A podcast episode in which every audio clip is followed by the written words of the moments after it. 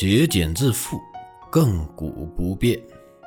节俭的生活是林家的百万富翁着重强调的观点，而这一观点既得到很多人的支持，也受到了一些人的厌恶。自从他出版以来，世界各地的人都发表过评论，他们觉得自己选择的生活方式是正确的，一种回避消费机器的生活方式。他们从看上去很小的行为出发，详细的描述了他们生活习惯，包括捡优惠券。以及购买最新款汽车的方式。林家的百万富翁的案例研究证实，他们并不是少数人。与1996年相比，消费趋势的周期变得更快了。二十年来，市场营销和消费主义都发生了巨大的变化。这改变了市场上消费品的性质，使购物随时随地触手可及。尽管发生了巨大的变化，但媒体、社会等仍继续对我们施加影响。在过去二十年间，百万富翁的数量稳定增长。相较于欠财富积累者，极具财富积累者仍更加节俭，并且他认为自己在经济上比邻居取得了更大的成功。虽然预算没有太大的差异，但总体财富和节俭程度却存在明显不同。与二十世纪八十年代或九十年代相比，如今我们在支出方面是否需要更多的自制力呢？答案是肯定的。社交媒体的出现，以及营销人员采用何种先进方式对我们进行跟踪和再营销的现实，都要求我们必须具备更强的自制力来抵御它们。随着时间的推移，我们也可以看到一些相似之处。在一九九六年，大多数百万富翁都会为消费品买单。二零一六年，百万富翁在西装、鞋子和手表上的花费与一九九六年差不多。以西装为例。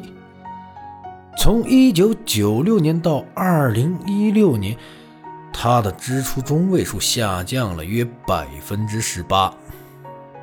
主要原因可能是服装成本的下降，以及非正式商务服装在今天被接受度的增加。但还有一点值得关注：林家或一般的百万富翁都不是顶级奢侈品的消费者。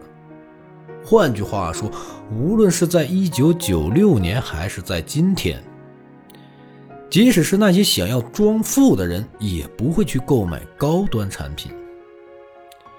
你的消费行为是更像真实的百万富翁，还是更像你心中看起来很富的人呢？扮演角色，一位律师的建议。三十六岁的内德·戴维斯是一位成功的辩护律师，在职业生涯的早期，极高的胜诉率就让他声名鹊起。内德认为，服饰在法庭上起着非常重要的角色。接着，内德向我们耐心地分享了他的相关见解。我对手表的牌子不感兴趣，但也有一段时间我很想买一块带皮带的金表。我已经有了一块银质的劳力士手表，这是我大约十五年前收到的礼物。我想买一块金表换着戴。在我看来，花两千美元买一块新手表一点不过分吧？因为我从没有买过手表。然而，在读了停止装付后，我决定不去用几千块钱去买那块看起来很酷的金表了。有一天，我在街尾的古董旧货店里看中了一块天美时手表。这款手表有一种古典老式的外观，所以它看起来就像一块搭配礼服的手表。并且这块天美时手表的标价也很便宜，四十美元。当我不想以一位西装革履的律师形象出入一些场合时，这块价格亲民的手表就发挥了它的作用。当我站在陪审团面前，或与客户或见证人会面时，我现在更喜欢佩戴天美时手表。它会给人带来信任感。我认为衣服、手表确实传递了很多信息，这些信息有好有坏。我认为一个人不应在法庭上过分展示他的衣服、手表和珠宝。这句话我也会告诉我所有的客户。顺便说一句。停止装富也坚定了我继续驾驶2004款沃尔沃的想法。我的沃尔沃已经陪伴我七年了，接下来的每个月，它都能帮我省下五百到七百美元。内德取得的许多成功，以及随成功而来的尊重，都是他成就的标志。西装和配饰都可以在商店里买到。但在他们成功帮助主人获得在法律竞争中的胜利后，他们便不可替代了。另外，就全国范围而言，典型的百万富翁在手表上最多支付三百美元，约四分之一的人仅花费不到一百美元。林家的百万富翁中。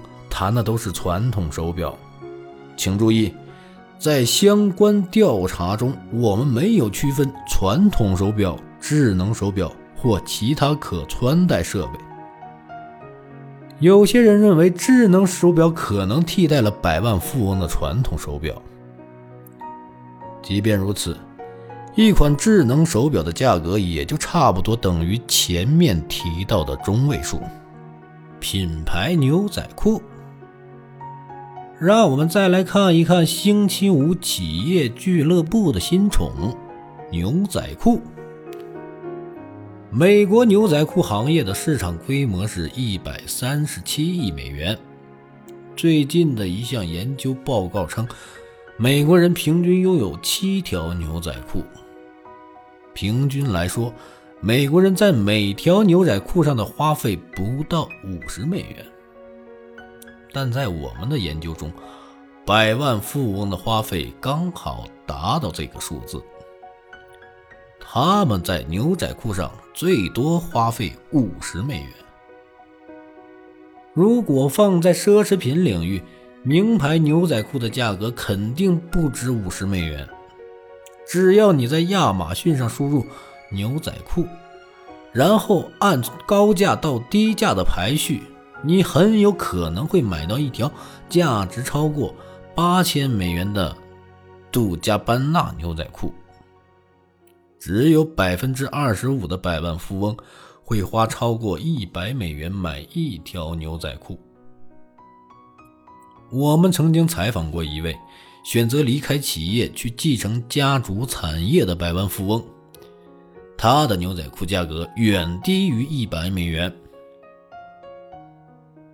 我在沃尔玛买了两条威格牛仔裤，每条牛仔裤仅花了十二美元。它们非常合身，性价比很高。最近我感觉它们不是那么时尚了，所以当我看到好事多超市在卖李维斯时，我买了三条更好看的牛仔裤。这五条牛仔裤我可以穿上十年了。需要注意的是，在撰写这篇文章时，我发现威格牛仔裤在亚马逊上的评论已经超过四千条了。平均评分为四点四到五分。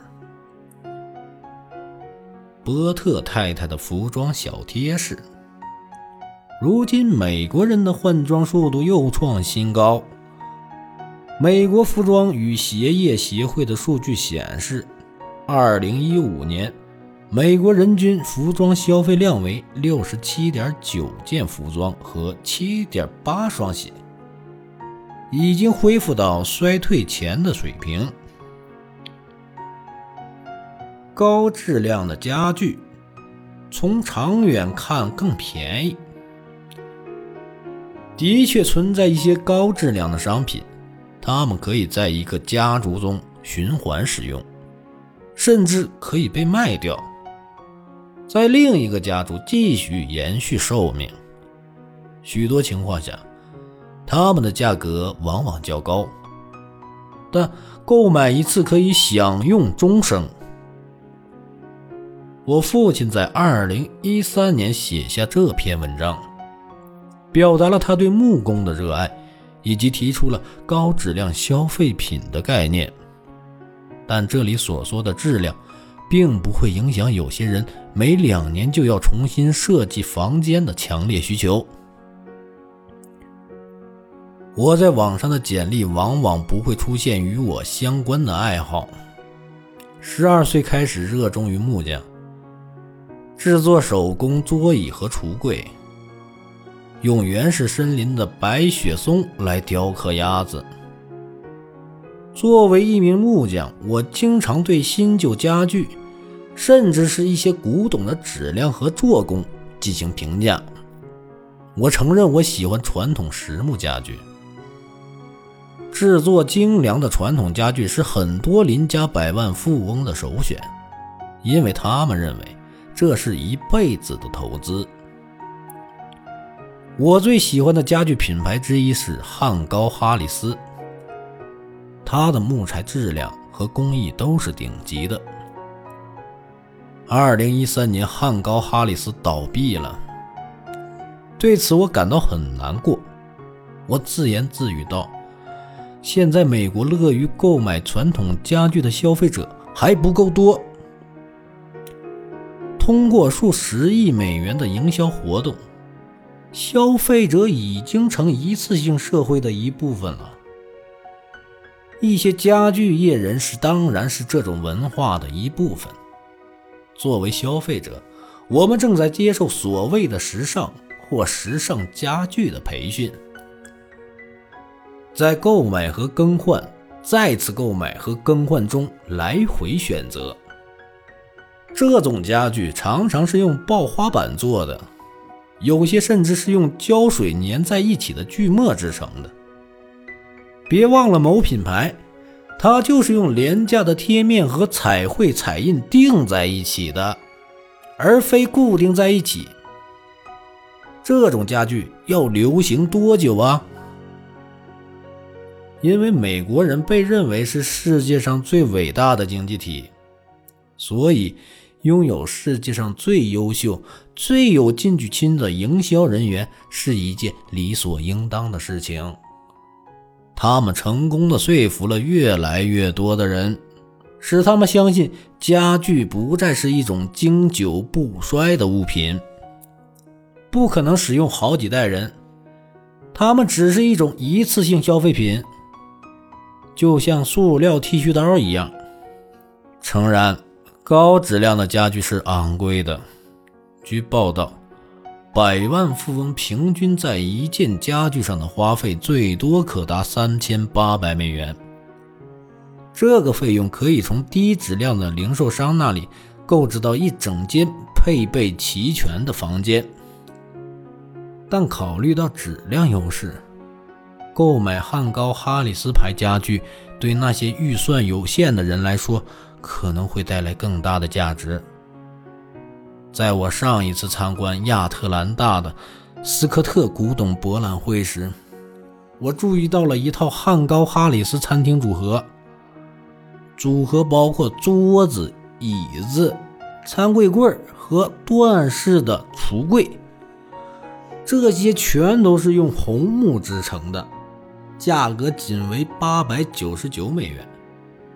在今天，打造这套组合所需的原始木材都至少需要八百九十九美元。即使这套家具已经经过专业改造。八百九十九美元的价格，也比你购买一套新家具要少百分之二十的费用。下面是一条好消息：有一天，我在谷歌上搜索了汉高哈里斯的关键词，弹出了以下信息：汉高哈里斯又复出了。汉高哈里斯又复出了。这距离二零一三年初。汉高哈里斯关门，仅仅过去了几个月的时间，我们还以惊人的速度扔掉衣服。根据纺织品回收委员会的统计，在美国，每个人一年会扔掉重达七十磅的衣服和其他纺织品。波特夫人和丈夫首次接受邻家的百万富翁采访时说。他们住的德克萨斯的顶级社区奥斯汀的一个四居室的房子里。我相信我住在这座城市最棒的地段，地段很重要。我可以接受没有豪车，但我一定要有一个美好的家。波特夫人这样说道。波特夫人深知服装的价值，她从不会在衣服上花大钱。衣服贬值的太快，会使人的净资产缩水。但她又想穿得光鲜亮丽，这是她的解决方法。没错，我会在少年联盟店买高级定制服装，二手的。他购买的许多衣服仍然附有原来的销售标签，换句话说，他们从来没有被穿过。看来那些闪闪发光的富人帮助波特夫人减少了一部分的服装开销。那些富人不知道的是，他们的进取心也提高了波特夫人将收入转化财富的能力。如果有些衣服不合身，波特夫妇就会把衣服改一下，而不是去买新的。只有五分之二的百万富翁。会采取和波特夫妇相同的对策。波特夫人用节省下来的钱去购买优质股票。我认为，现在生活一个创造医学奇迹的时代。我投资与医药有关的股票。我们不会把自己持有的资产告诉朋友们，因为他们的资产远远没有我们多。波特夫人说的是不是那些仅仅收入较高的人呢？